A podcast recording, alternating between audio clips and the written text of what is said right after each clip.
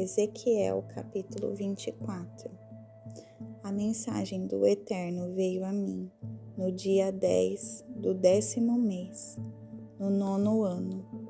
Filho do homem, anote esta data. O rei da Babilônia fez o cerco a Jerusalém exatamente nesse dia. Conte a esse bando de rebeldes a seguinte história. Ponha a panela para ferver. Encha com água. Coloque pedaços de carne nela, os melhores pedaços, da coxa e do peito do boi. Escolha os melhores ossos para a sopa, das melhores orelhas do rebanho. Amontoe lenha debaixo da panela. Leve tudo a ferver e cozinhe a sopa. O Eterno o Senhor diz: Desgraça a cidade do assassinato, a panela grossa de escória, de uma sujeira que não pode ser lavada. Esvazia a panela, pedaço por pedaço. Não se importe com quem ganha o que. O sangue dos assassinatos manchou a cidade inteira o sangue corre solto nas pedras das ruas e ninguém se preocupa em lavá-las. O sangue está em plena rua, à vista de todos, para provocar minha ira, para desencadear minha vingança. Por isso, o que o Eterno, o Senhor, diz é isto: desgraça a cidade do assassinato eu também vou ajudar a ajuntar lenha. Empilhem a lenha bem alto, acendam um fogo, cozinhem a carne, temperem-na bem, derramem o caldo. E depois queimem os ossos. Então colocarei a panela vazia nas brasas e a aquecerei até que fique vermelha e o bronze fique incandescente. Assim, a impureza sairá e a corrupção será queimada e eliminada, mas não há esperança. Já passou do ponto, a sujeira é grossa demais.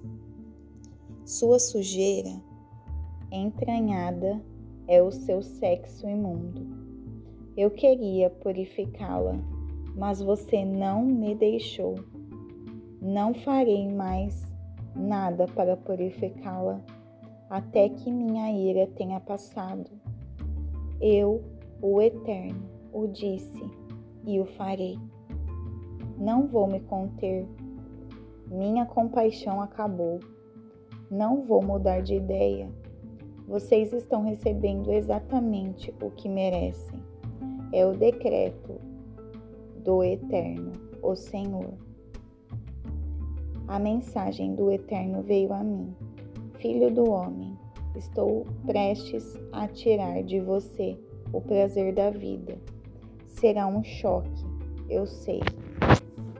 Mas, por favor, sem lágrimas, guarde sua tristeza para você. Nada de lamento em público. Vista-se, como sempre, e faça seu trabalho, sem os típicos rituais fúnebres. Preguei ao povo de manhã e naquela noite minha esposa morreu. Na manhã seguinte, fiz conforme as ordens recebidas.